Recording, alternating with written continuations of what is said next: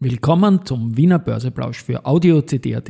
Heute ist Dienstag, der 4. April 2023 und mein Name ist Christian Drastil. An meiner Haut lasse ich nur Wasser und CD. Heute habe ich die neue Beobachtungsliste, die BAWAG-Dividende, viel Statistik und eine Einladung vom ZFA. Dies und mehr im Wiener Börseplausch mit dem Motto Market and Me. Hey, here's Market and Me, podcasting for equity. Hey,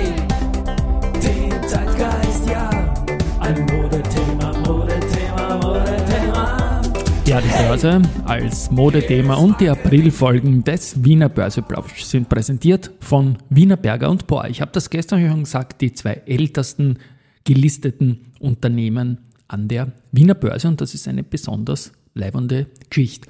Gut, schauen wir auf den Markt. Es ist jetzt 12.29 Uhr, als ich das einspreche. Und wir haben den ATX bei 3239 Punkten, ein Plus von 0,13 Prozent gegenüber gestern.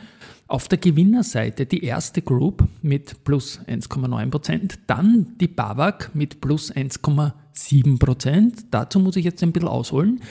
Die Wiener Börse sieht die BAWAG als Gewinner, ähm, weil die Aktie äh, Dividendenabschlag hat und den rechnet man da ein irgendwie.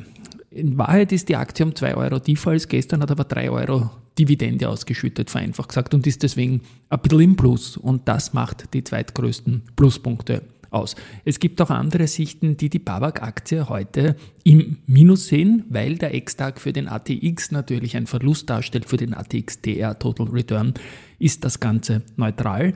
Und auch in meinem Wikifolio habe ich bereits heute die Dividende gut geschrieben bekommen, weil sonst könnte man ja da eben diese Dividendensituationen arbitrieren. Wie gesagt, die Aktie ist gefallen, dafür hat man die Dividende bekommen und ich finde es auch richtig, dass man die Aktie kompletthaft, so wie es die Wiener Börse tut, heute im Plus darstellt. Dritter Gewinner ist mit plus 1,7 Prozent die beste Aktie aus dem Q1, die Lenzing, die gestern ein wenig korrigiert hatte. Verliererseite Meier-Mellenhof minus 0,9, Immofinanz minus 0,3 und EVN minus 0,2. Also ein bisschen eine bizarre Situation, dass der Titel, der heute dem ATX die meisten Minuspunkte kostet, nämlich die Babak als zweitgrößter Gewinner geführt wird. Ein Paradoxon, aber so ist das und ich finde es, wie gesagt, auch richtig und es ist nicht zu umgehen. Auf der Umsatzseite am Vormittag haben wir die Babak auch hier vorne, Ex-Tag ist immer spannend, 14,2 Millionen, dann die erste Group mit 9,7 Millionen und die OMV mit 7,3 Millionen. Das bringt gleich zu äh, weiterer Statistik, das bringt mich zum ersten Quartal der die Wiener Börse heute die Handelsstatistik veröffentlicht. Es gab ein Volumen von 17,1 Milliarden Euro gesamt. Ähm, das ist im Vergleich zum Vorjahr mit 24,5 Milliarden zwar weniger, aber da waren die extrem shaky Tage vom Beginn der Ukraine Konfliktsituation da und ist nicht vergleichbar. Also die 17,1 sind schon, wenn man es dann aufs Jahr hochrechnet, wieder ein guter Wert. Stärkster Handelstag heuer war der 17. März, 640 Millionen Euro. Und ja, und dann haben wir ja immer wieder diesen Punkt, falsches Jingle-Ding. Wo ist das? Auf der nächsten Seite habe ich das da. Warte mal, da habe ich das jetzt. Genau. Den mag ich also gern. Klaus Della-Dore hat das mit mir eingesungen. Und die stärksten Aktien nach Umsatz im ersten Quartal waren die erste Group mit 3,33 Milliarden Euro, OMV 2,37 Milliarden Euro, Föstalpine 1,9 Milliarden Euro, ist jetzt auch schon Börsegeschichte. Und diese 3,33 Milliarden Euro der erste Group äh, möchte ich dann noch irgendwie ins Spiel bringen, denn die haben ja in den letzten Jahren immer wieder 12 Milliarden Gesamtumsatz auf ein Jahr gehabt. Also Zwölf Monate, 12 Milliarden, eine Milliarde im Schnitt und das heißt, wir würden jetzt nach dem Q1 bei 3 Milliarden liegen. Es sind aber 3,3 Milliarden. Das zeigt auch, was die Bankaktien da alles letztendlich für Volumen gehabt haben in diesem shaky März, auch in diesen Zeiten. Und wie gesagt, ist jetzt schon Börsegeschichte, diese gesamte Angelegenheit. Was haben wir noch? Ein Jubiläum. Die Post ist mit der Bank 99, jetzt drei Jahre alt. Da möchte ich auch gratulieren. Dann die S-Immo. zu der komme ich jetzt. Da ist nämlich gestern die neue Beobachtungsliste der Wiener Börse gekommen für März. Das sind jetzt sieben Zwölftel Bedeutung für die Umstellung, die es dann wieder im September gibt. Und da ist es so, dass nach der jüngsten Streubesitzanpassung die S-Immo auf Rang 29 nach Market Cap zurückgefallen ist, also nach der um den Streubesitzfaktor bereinigten. Und damit ist es klar, dass die jetzt mal, sollte der Streubesitz nicht wieder steigen, auch, glaube ich mal, keine Chance auf ein Comeback im ATX mehr haben werden. Und das Unternehmen hat auch heute gesagt, dass man wie die Immofinanz jetzt mal für 2022 keine Dividende ausschütten wird. Die Hauptversammlung findet im Marriott statt, großer Bezug natürlich zu Esimo. Und das Ganze wird am 2. Mai 2023 um 10.30 Uhr stattfinden. Montana Aerospace ähm, ist ein Segment von, von der Montana Tech Components von Michi Theuner und die haben einen konsolidierten Nettoumsatz von 1,3 Milliarden Euro gehabt im Vorjahr. 65% plus über dem Vergleichswert 2021, der aber war natürlich noch pandemiegestört irgendwie. Und 2022 deutliche Verbesserungen in allen Dingen. Der Ausblick ist gut, Gesamtnettoumsatz von 1,5 Milliarden sowie ein bereinigtes EBITDA von 130 bis 150 Millionen Euro wird erwartet. Also schöne schwarze Zahlen.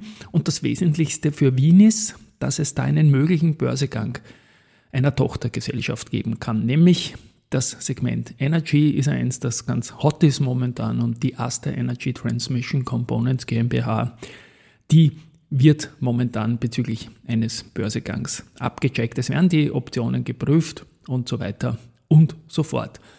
Ähm, ein Listing in Wien ist denkbar, äh, zunächst einmal noch in einem kleineren Markt, aber es könnte durchaus eine Geschichte von 100 bis 150 Millionen Euro äh, Valuation sein.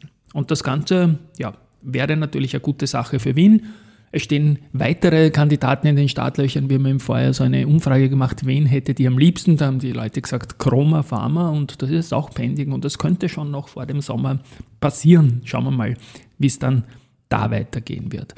Dann, was habe ich noch? Ich habe heute noch erwähnt, dass ich eine Einladung habe, nämlich vom Zertifikateforum Austria.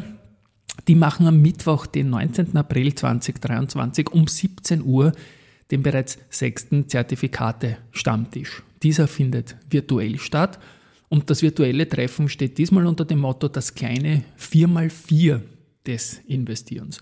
Und die vier Mitglieder des ZFA werden Einblick in den Zertifikatemarkt geben.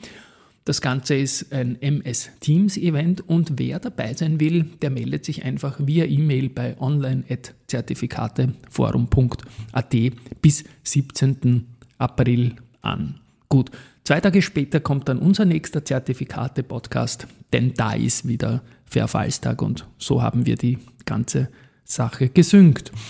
Ja, der Aldo Kamper, den habe ich gestern erwähnt, der war gestern den ersten Tag äh, Börsentag, weil seit 1.4. ist er dabei, aber der dritte, vierte war der erste. Börsentag war er CEO bei AMS Osram. Die Aktie hat dann gleich 10% verloren und der alte Wert, wo er früher war, die Leoni, hat 150% plus gemacht, aber von einem Niveau, das ganz, ganz tief, also man stellt sich umgekehrt vor, diesen Trainereffekt, aber wie gesagt, das ist börsenmäßig halt eine kleine Spezialität gewesen. So, was haben wir noch? Na, Wienerberger haben wir noch. Die haben das schwedische Technologieunternehmen Videco gekauft. Da geht es um smarte Energie- und Wasserlösungen für Industrie und Gebäude.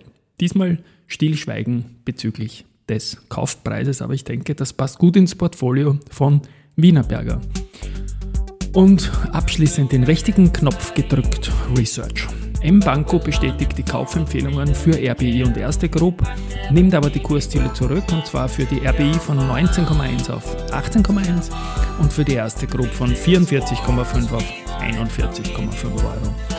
Warburg Research hat das Kursziel von Contron ähm, angeschaut und hat von 24 auf 25 erhöht und Kaufen bestätigt. Montega haben die Kaufempfehlung für Knaus Dabbert bestätigt und geben ein Kursziel von 65 auf 70 Euro. Abschließend noch zwei interner von mir. Der Mai wird der Music May werden, also da wird es dann eine neue Jingle-Flut geben. Das wird etwas, auf das ich mich sehr, sehr, sehr freue. Ja, und wir planen auch eine Audiogeschichte, ein Audio-Jahrbuch zum österreichischen Kapitalmarkt. Die Infos dazu kommen in den nächsten Tagen. Jetzt einmal Tschüss und Baba von mir.